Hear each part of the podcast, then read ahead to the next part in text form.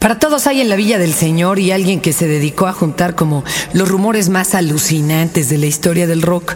Dice, por ejemplo, ¿no? Los, los enlista y dice... Uno, Paul McCartney estuvo alguna vez muerto. Dos, el asistente de Stevie Nick le tuvo que poner coca en el ano porque Stevie Nick se había destruido ya los ductos nasales. 3. Mama Cass se murió porque se atragantó con un sándwich de jamón. 4. Angie Bowie cachó a su marido en cama con Mick Jagger. 5. Mark David Chapman fue eh, un asesino que la verdad estaba contratado por la CIA. Allá en el 9 dice Kid Moon manejó un carro dentro de una piscina del Holiday Inn en su cumpleaños 21, por lo que se tumbó dos dientes y además el grupo Dahoo fue corrido de por vida de los Holiday Inn. Ay, pues más se perdió en la guerra, qué horror, qué feo hotel. 10. Gene Simmons eh, tiene cosida un pedazo de em, lengua de vaca a su propia lengua después de haber tenido un accidente de carro. Bueno, esto la verdad sí es raro, porque lo lógico sería que le hubieran puesto un pedazo de una de cerdo, que es más compatible. Bob Marley fue asesinado eh, por la CIA provocándole cáncer en, en un dedo del pie. Phil Collins escribió In the Earth Tonight después de que presenció un espantoso incidente en el cual un hombre dejó a otro ahogarse. Bueno, aquí todos vimos eso en la tele, ¿verdad? Un camarógrafo viendo cómo se ahogaba un mojado tratando de cruzar el río y nadie hizo nada. Eh, Keith Richards eh, rutinariamente eh, se hace transfusiones a cuerpo completo de sangre y por eso se conserva. Jack y Meg White no solo son hermano y hermana, sino esposos. Ay, esto es bien morboso. Hotel California trata acerca de una iglesia cristiana que fue abandonada y tomada después por adoradores de Satán. Los Eagles eran eh, adoradores de Satán y entonces Satán, él o ella en sí mismo, aparece en la ventana eh, de la funda del álbum. Hágame favor.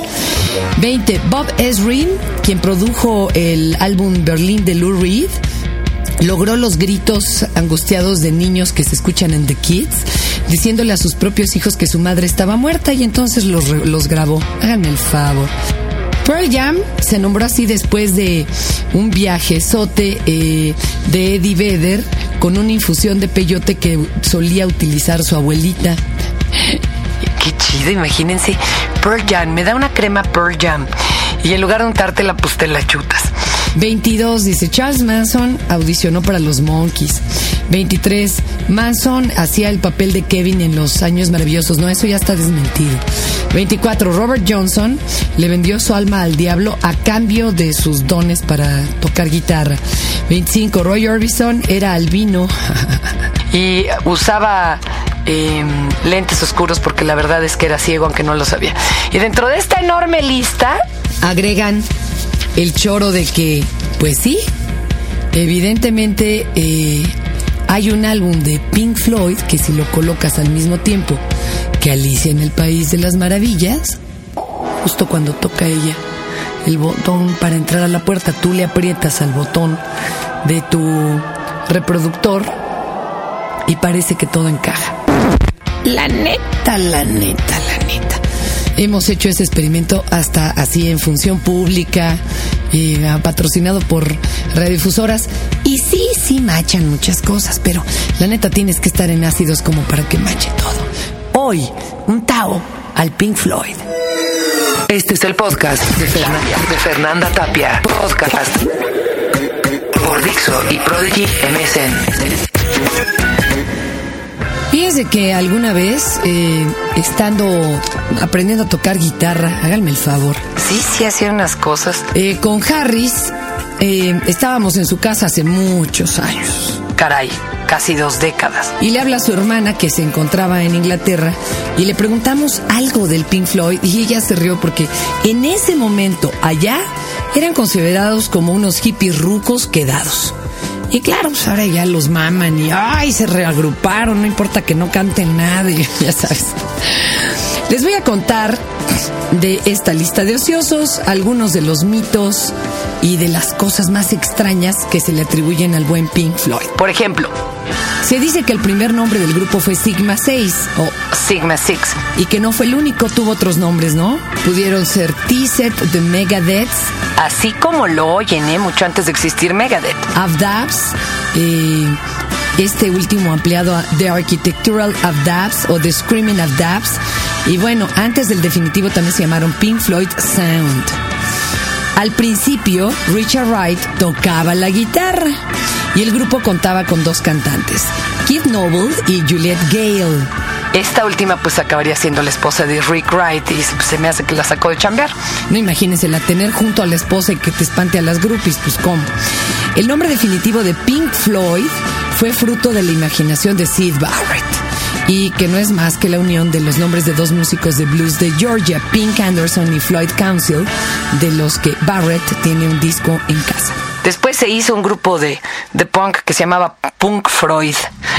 La primera actuación del grupo con el nombre de Pink Floyd Sound la ofrecieron en el Countdown Club de Londres y en ella pues interpretaron versiones de temas clásicos de Chuck Berry, The Kingsmen y Bo Diddley. El 23 de diciembre del 66... No manchen, hijo, yo tenía un año de haber nacido o hasta menos. El grupo inauguró el UFO en el primer concierto con el nombre reducido y definitivo de Pink Floyd, a razón del cual le surgió su primer contrato con la EMI. Ya. La pregunta, ¿eh? ¿De cuál de ustedes es Pink, que forma parte de la letra de Have a Cigar del disco Wish You Were Here, fue realmente hecha a los componentes del grupo por un ejecutivo de la EMI? Ya ven cómo son los label managers. ¿Quién de ustedes es Pink? Yo ya me imagino la cara del Sid Barrett. La expresión eh, la expresión Riding the Gravy Train o, eh, bueno, la del tema del eh, álbum este Have a Cigar, es una expresión inglesa que viene a significar algo así como ganar mucho trabajando poco, lo que todos quisiéramos.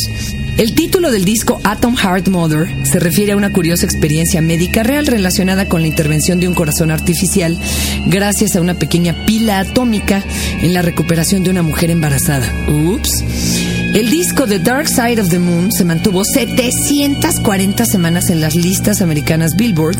Carajo, hasta 1988. 301 semanas en la británica, o sea, son más clavados los gringos. y logró la friolera de más de 23 millones de copias vendidas. El científico inglés Stephen Hawking colaboró en el disco de Dividion Bell, específicamente en el tema Keep Talking, es la voz robótica que se escucha al principio y durante el tema. Y por ahí, durante una visita a Chile, lo recibieron con música de Pink Floyd, ya que, bueno, pues el señor es gran aficionado a la música eh, de este grupo. Roger Waters, Nick Mason o Mason y Rick Wright se habían conocido en 1965 en la Escuela de Arquitectura de Royan Street. Luego, tras una gira americana, actuaron en el London Festival Hall, no sin antes eh, actuar en el famoso Hyde Park con un curioso grupo teleonero que por ahí se llamaba Jethro Tull. ¿Les suena? Luego de una gira americana, se encerraron a grabar lo que sería su obra cumbre. Primero se dijo que se titularía Eclipse o Eclipse, siguiendo su línea espacial de títulos. Y bueno, y al final quedó como The Dark Side of the Moon, algo mágico y cautivador. Mencionan también en esta recopilación que Michael Kamen, que hizo arreglos orquestales para discos de Pink Floyd como The Wall, Division Bell, y sustituyó a Richard Wright como tecladista en The Final Cut, dirigió la orquesta que acompaña a Metallica en su último disco, el SMN, el Symphony and Metallica. Esto no lo confirman, pero bueno, yo les paso el dato. La frase que suena al final de Dark Side of the Moon There is no dark side of the moon really. In fact, it's all dark. Se la dijo un portero de los estudios, Abbey Road, a los componentes del grupo cuando entraban al estudio a grabar el disco. O sea, ya sabes tú, hasta el portero sabe más que uno. Esto no es el lado oscuro de la luna, en realidad toda ella es oscura. Bueno, en la canción Ships de Animals se puede oír recitado el, el conocido salmo religioso El Señor es mi pastor, nada me falta, completito. En un principio, Roger Waters tenía pensado eh, levantar un muro real entre ellos y el público en sus actuaciones de la gira 8081 The Wall. No, pero pues este se me hace que se quiso palabrar con albañiles mexicanos, carajo. Ahí nomás para que se espantara de lo que es la mano de obra. Chinga. El 6 de marzo del 67 tiene lugar la primera aparición televisiva de Pink Floyd interpretando el tema Interstellar Overdrive, uno de los temas más extensos. Estos dijeron, nos van a dar tele, se chingan. Eh, eh, en el verano, bueno, eso mismo quiso hacer Café Tacuba, pero pues MTV nomás no, los dejó.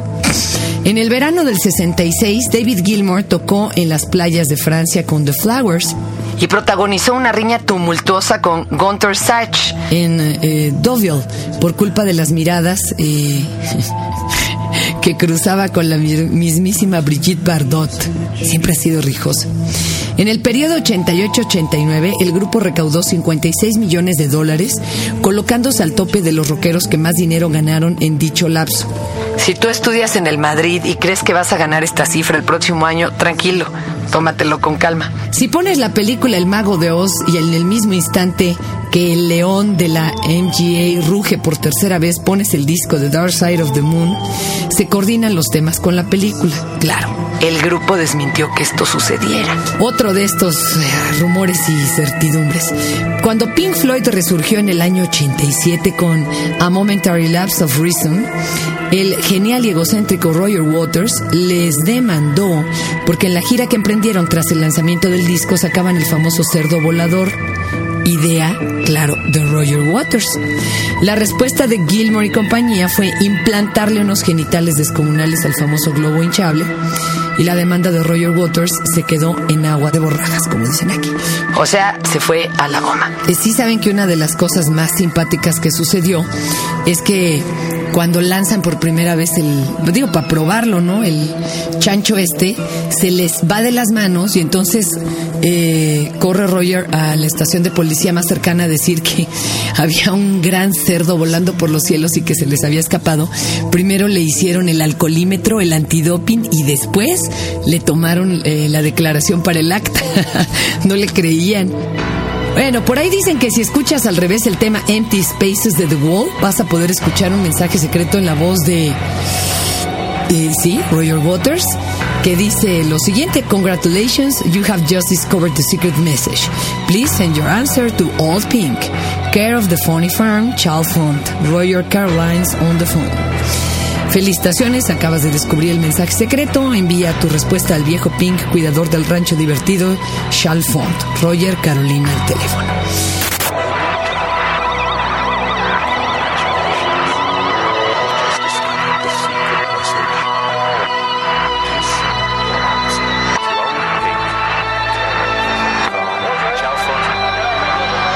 Y bueno, por ahí mencionan que Eclipse fue uno de los nombres sugeridos para el álbum The Dark Side of the Moon pero pues que no trascendió. Bob Geldof, eh, eh, Pink in the Wall, era el vocalista de Boomtown Rats, que tuvo un gran éxito titulado I Don't Like Mondays, y que estaba basado en una noticia que conmocionó a Inglaterra cuando una niña llegó a clases un lunes por la mañana y mató a varios compañeros de clase. Cuando le preguntaron por qué lo había hecho, su respuesta fue I Don't Like Mondays. Por favor, no le hagan caso. De hecho, a Bob Geldof no le gustaba demasiado la música de Pink Floyd hasta que trabajó en la película The Wall y después de esta quedó muy marcado por el papel y la relación con las letras de Waters, aunque alguna vez declararon en una entrevista, estos cuates son los seres más depresivos que he conocido y están locos. Bueno, pues pasa como con el actor de Harry Potter, ¿no? Que de chiquito la neta le cagaban las novelas, pero ni hablar, lo que deja lana, ¿verdad? Ah, una revista hizo una encuesta para saber cuál era eh, el peor, la peor o bueno, la menos buena de las canciones de Pink Floyd. Y el tema más votado fue Shemus o Shemus del álbum Middle. ¿Sabías que en un principio se pensó en los Beach Boys para que tocaran la armonía en Waiting for the Worms? Las voces que se escuchan de fondo en el tema Learning to Fly son el producto de la grabación de una conversación entre Nick Mason y su instructor de vuelo. Richard Wright es dueño de una pequeña isla en Grecia, sí, aunque no lo crean, y es el lugar que elige cuando quiere descansar. Después de dejar la ciudad de Cambridge, David Gilmour se mudó a Francia, en donde tocaba en algún pequeño grupo de rock. Y, ¿verdad? y posaba como modelo para artistas plásticos. Háganme el favor. David Gilmour, además de descubrir como cantante a Kate Bush y de ayudarle en sus comienzos en el mundo musical, tocó para ella en varios temas de sus primeros álbumes. Él mismo posee la guitarra número 001 de Stratocaster, maldita envidia. Hizo un contrato en 1994 con la compañía, con la compañía automotriz Volkswagen AG para promocionar el tour europeo de Pink Floyd, que a su vez promocionaba en álbum Division Bell. Y prueba de esto, pues es la edición limitada del modelo Golf de Volkswagen, que se llamó Golf Pink Floyd. Solo se hicieron, ¿qué? Unas mil unidades. Y bueno, Volkswagen también ha participado en otros tours como el de Bon Jovi, ay Dios santo, en 1996. El primer single de Pink Floyd fue Arnold Lane y este tema no salió a la luz en un disco oficial hasta Relics, un recopilatorio que contiene varios temas de los primeros pasos del grupo. Nick Mason, además de un gran aficionado a los automóviles y a las competencias de velocidad, posee una colección de unos 20 Ferraris. Eh, estos tienen un valor aproximado como de 25 millones de dólares. Ay, no más, chica.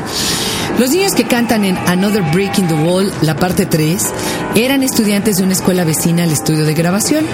Cada uno de ellos recibió una copia del disco The Wall como pago por su colaboración. Chale, qué marros. O estos cabrones que tienen 20 Ferraris cada uno en su casa y nomás le dieron un pinche disco a los chavitos que dijo, ya, ya saben la receta para hacerse millonarios, Chihuahua. La conversación al final del tema High Hopes es entre Steve O'Rourke, el manager, y Charlie, uno de los hijos de David Gilmour, y fue grabada porque Steve siempre quiso participar en alguna grabación del Pink Floyd.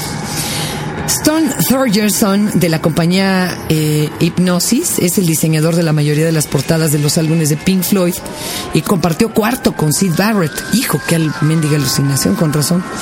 Ahora que las portadas, digo, la, antes la vestidura del, de larga duración era un deleite, era una magia. Ahora, ya la pinche portadita del, del compacto, pues bueno, apenas si, si se aprecia, pero ojalá que algunos todavía tengan estas producciones en vinil. McCartney, siendo un miembro de los legendarios Beatles, clasificó en su momento el, pre- el primer álbum de Pink Floyd, eh, The Pipers at the Gates of Dawn, como arrasador. El segundo sol, citado en el tema Two Suns in the Sunset, en realidad hace referencia a los efectos de una bomba nuclear. El legendario guitarrista Jeff Beck fue el primero en el que se pensó para sustituir a Sid Barrett, pero por miedo a que rechazase su propuesta, los Pink Floyd nunca lo invitaron oficialmente a formar parte del grupo. Híjole, pues es que de un drogadicto a un mega ego, pues ni a cuál irle, ¿verdad? Según el libro de Guinness de los récords del 95, Potsdamer Platz, la plaza donde Roger Waters ofreció su concierto en Berlín, fue el escenario del mayor espectáculo de rock jamás visto. Trabajaron 600 personas en su producción, contaba con un palco de 168 por 25 metros y asistieron más de 200 mil personas. Realmente se habían vendido como unas 120 entradas, pero pues la neta la gente no tenía entrada, acabó tirando una de las puertas, o sea, derrumbó el mudo y ahí está. Y fíjense que algo chafa, yo me acuerdo de una amiga mía que vivía allá, la verdad, este, era de las que tomaba edificios eh, desvencijados y abandonados y así vivían todo ese numerito de pared del de wall y del concierto lo utilizaron las autoridades en su momento para que a toda la gente que se había refugiado en esas zonas verdaderamente pobres y demás, pues gente, imagínense, eh, habiendo caído el muro y que no tenían ni sueldo ni cómo pagar luz y agua que de pronto tenían que pagar cuando nunca lo habían hecho. Bueno, pues llegaron los granaderos de por allá y a punta de madrazos los sacaron. Claro, pues todo el mundo estaba acá, eh, coreando al grupo y la chingada. Bueno, la, el concierto no al grupo en sí, este, y se armó una pelotera aterradora entre los defensores de animales que tiraban globos con pintura a los que llevaban pieles al concierto. Los polis allá en la penumbra mm, sacando a porrazos a gente y todo lo demás, pues de esto se supo realmente poco, man. Bueno, según el libro de Guinness de los récords, el álbum The Dark Side of the Moon fue el álbum que más tiempo permaneció en la lista de los más vendidos en Estados Unidos. David Gilmour es un estupendo, piloto y apasionado de la aeronáutica y posee una colección de aviones clásicos. Dice, el último reflejo que se ve en el espejo del álbum eh, Umaguma es la carátula del álbum A Saucer Full of Secrets. El cerdo utilizado para la tapa del disco Animals fue atado eh, y asegurado para que no volase y contrataron a un francotirador por si se soltaba. Y ocurrió lo esperado, pues que se suelta. El francotirador falló en el intento. Los aviones que pasaban por la zona detectaron en sus radares algo extraño, avisaron a la torre de control que se encontraba un objeto volador no identificado que no sabían de dónde provenía y luego pudieron bajarlo y tuvieron que pagar multas al Estado británico por lo ocurrido. Qué chido, qué chido, qué chido. Ay, ay, ay. Según cuenta Roger Waters, a propósito del incidente con el cerdo eh, inflable para la portada de The Animals, contrataron al francotirador el primer día y no pasó nada. Entonces el segundo día la verdad es que no lo llamaron y fue el día que más viento había. Fue cuando el chancho se soltó y cayó en una granja en Chalfont. Eh, estando Pink Floyd grabando en Abbey Road Studios, pasaron por ahí los Beatles y también se encontraban grabando, ¿verdad? Dicen que John Lennon, que en paz descanse, y Paul se quedaron sorprendidos con los Floyd.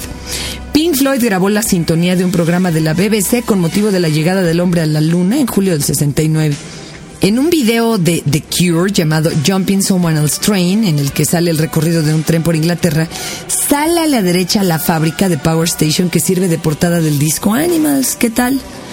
En el disco A Momentary Lapse of Reason, el bajo es tocado por Tony Levin, el excelente bajista, ¿verdad? Que en sus inicios tocó en la banda de John Lennon y se consagró con King Crimson. Y de hecho, Tony Levin o Tony Levin, ¿verdad? Toca con King Crimson desde 1980 en el disco Discipline y hasta nuestros días. Híjole, es que hay material como para seis horas de Pink Floyd. Otra, cuando la película del muro, ¿verdad? El profesor lee un poema de Pink, en realidad son dos estrofas del tema Money, The Dark Side of the Moon. Otra, Matt Groening eh, ha utilizado en Los Simpsons alguna escena de The Wall, por ejemplo, una en, en la que una picadora de carne mata a los alumnos. Sid Barrett y Roger Waters vivían a una cuadra de distancia cuando eran niños y la mamá de Sid fue la maestra de escuela de Waters. ¿Qué tal? Esto incluso está sacado del libro Sid Barrett, The Dawn of Pink Floyd. Las voces que se oyen en la película The Wall cuando la escena del baño en los juzgados, cuando va a iniciar la canción Stop y antecitos de que el policía lave sus manos, no son otra cosa que el DJ Gary Juddman presentando uno de los conciertos de The Wall en Earl's Court, Londres.